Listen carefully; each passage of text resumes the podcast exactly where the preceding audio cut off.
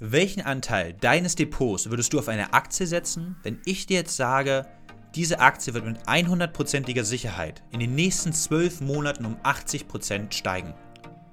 Wahrscheinlich würdest du nicht lange überlegen und sagen, Daniel, ich setze mein gesamtes Depot auf diese Aktie. 80% in 12 Monaten garantiert, besser geht's nicht.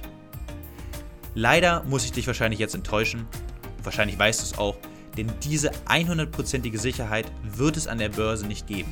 Wir können nicht sagen, dass mit 100%iger Sicherheit eine Aktie in einem gewissen Zeitraum um eine gewisse Prozentzahl steigen oder auch fallen wird. Deshalb ist es für uns elementar wichtig, und das werden wir uns heute angucken, wie bestimmen wir sozusagen gerade beim Depotaufbau die perfekte Anzahl an Aktientiteln, die dein Depot umfassen sollte, wie bestimmen wir die Größe, mit der wir in neue Positionen gehen und wie setze ich das Ganze selber für mich um. Mehr dazu im heutigen Podcast. Hi und herzlich willkommen zum Investieren mit Daniel Podcast. Dem Podcast, wo wir dein Geld für dich mit dem richtigen Mindset arbeiten lassen. Du hast es vielleicht auch schon gehört und ich kriege viele Fragen auf Instagram zum Thema Depotaufbau. Sollte ich lieber 10 Positionen in meinem Depot haben oder lieber 30 oder lieber 50 oder lieber breit diversifizieren, wie man so schön sagt, und 100 verschiedene Unternehmen in meinem Depot haben? Genau diese Frage werden wir in diesem Podcast uns beantworten. Und zu Beginn möchte ich mit dir starten und mal den wissenschaftlichen Ansatz uns angucken. Und zwar gibt es eine Kelly-Formel, die von dem Wissenschaftler John Kelly Jr. entwickelt wurde.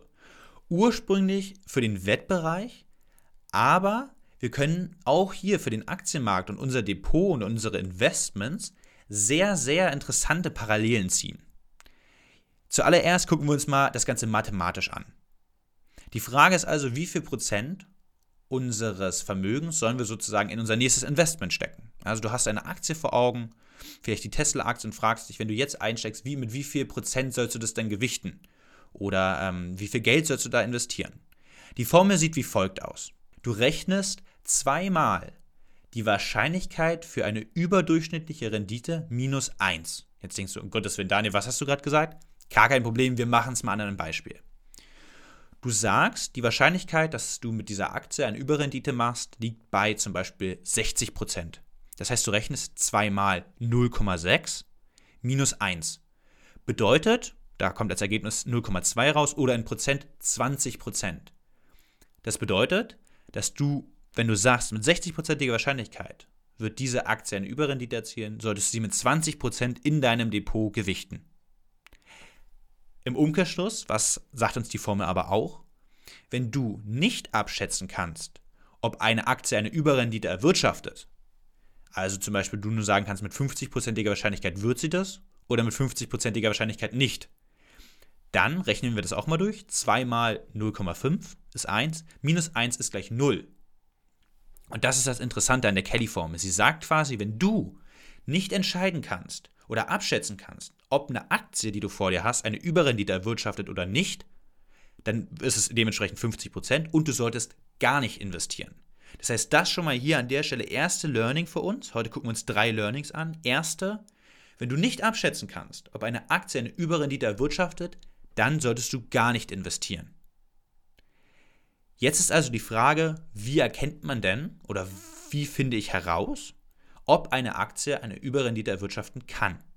Und das ist für mich das Interessante vor allem an der Kelly-Formel, dass sie den Kenntnisstand von dir und auch mir, also des Anlegers, beziehungsweise auch die Qualität der Informationen, die wir über diese Aktie gefunden haben, mit in diese Betrachtung in die Formel einbezieht.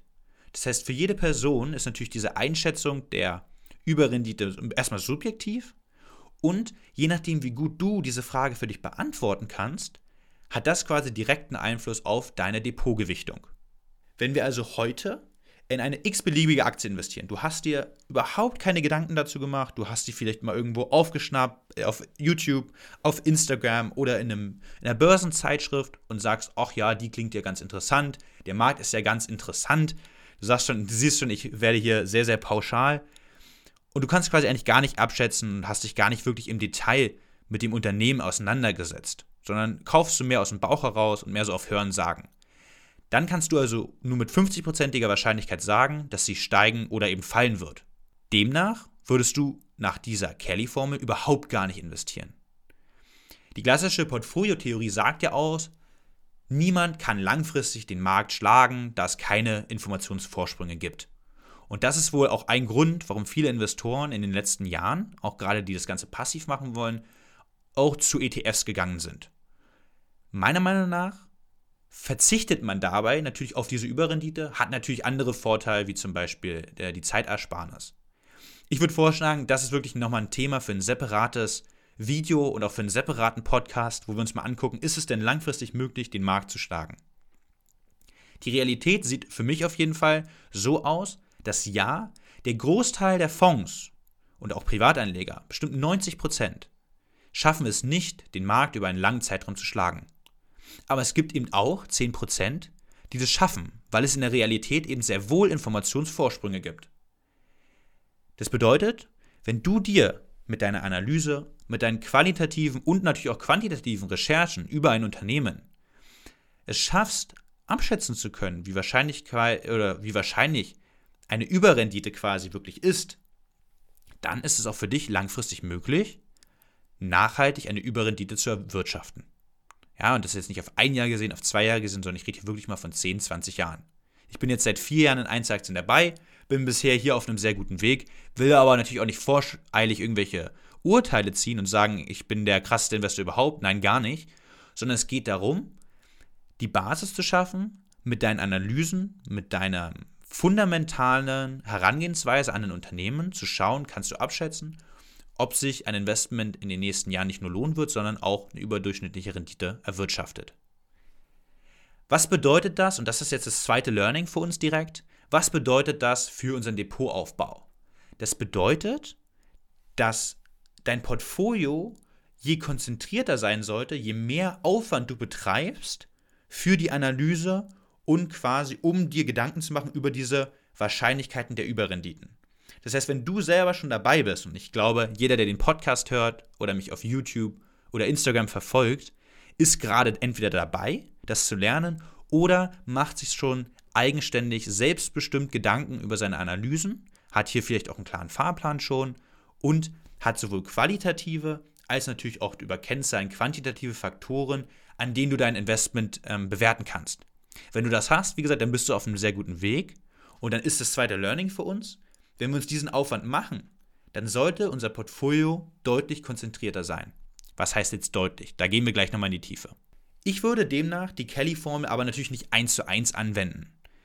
Aber was können wir daraus lernen quasi? Wenn du also zum Beispiel sagst, ein Unternehmen hat mit 70%iger Wahrscheinlichkeit, würde es eine Überrendite machen, dann würdest du nach der Kelly-Formel 2 mal 0,7 40% des Depots in, dieser, in diesem Unternehmen haben. Das ist für mich einfach viel zu viel. Und ich selber habe mir gesagt, wenn ich eine neue Position eingehe, maximal 10% meines Depots. Aber das bedeutet auch grundsätzlich, oder die grundsätzliche Überlegung, die wir quasi aus der Kelly-Formel für uns mitnehmen können, je höher die Wahrscheinlichkeit quasi für eine Überrendite ist, desto größer sollte dieses Unternehmen in deinem Depot sein.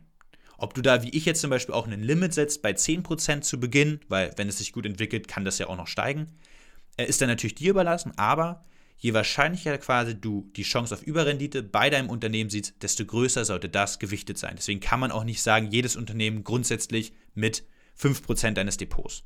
Deswegen das zweite Learning für mich, ich habe es schon gesagt, ein konzentriertes Portfolio wo du die einzelnen Titel gut recherchiert hast und ge gezielt ausgewählt hast, ist ein breit gestreuten Portfolio von 170, 80 Unternehmen, was zum Beispiel willkürlich zusammengestellt ist, wie zum Beispiel auch ein Index, deutlich überlegen. Was ist das dritte Learning? Das dritte Learning, und das will ich dir gleich mitgeben, ist, in einem aktiv gemanagten Depot von einem Fondsmanager oder wie bei uns unser Privatdepot sollten niemals mehr als 50 Einzeltitel enthalten sein dürfen. Weil, wir gucken uns die Kelly-Formel mal an. Wenn wir nicht abschätzen können, ob ein Unternehmen eine Überrendite macht, also nur die nur bei 50% ist, sollen wir ja gar nicht investieren. Das heißt, das Mindeste, was wir mal haben möchten, ist eine 51%ige Wahrscheinlichkeit auf Überrendite.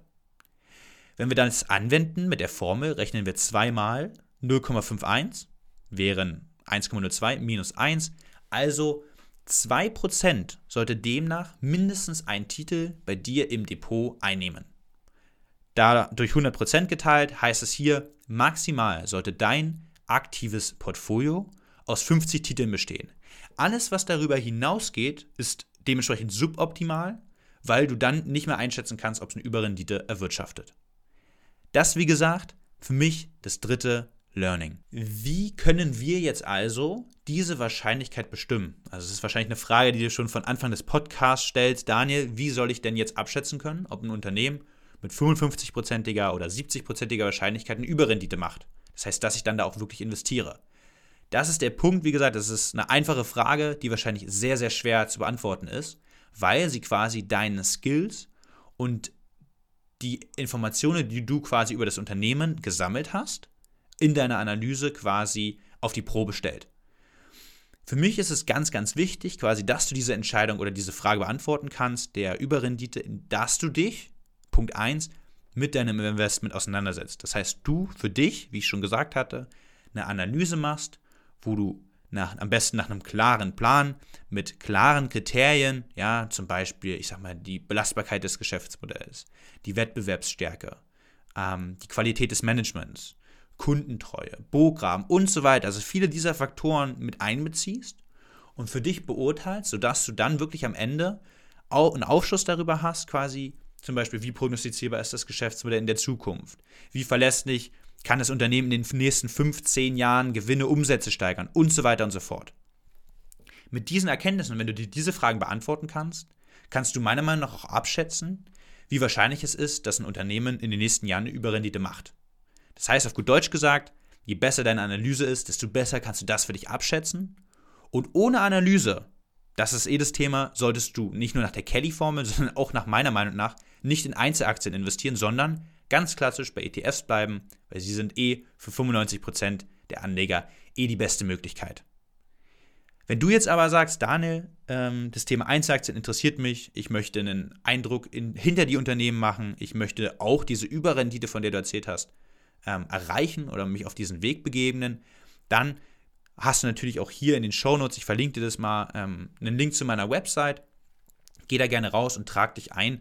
Ich biete auch in diesem Monat noch kostenlose Strategiegespräche an. Äh, die Zeiten hast du dort zur Auswahl, die zur Verfügung stehen. Und dann gucken wir uns einfach mal deine Situation an, besprechen quasi deine Ziele und was du mit deinen Investments in den nächsten Jahren erreichen willst und ob ich dir auf diesem Weg helfen kann, wo dieses Thema natürlich auch unter anderem Platz findet.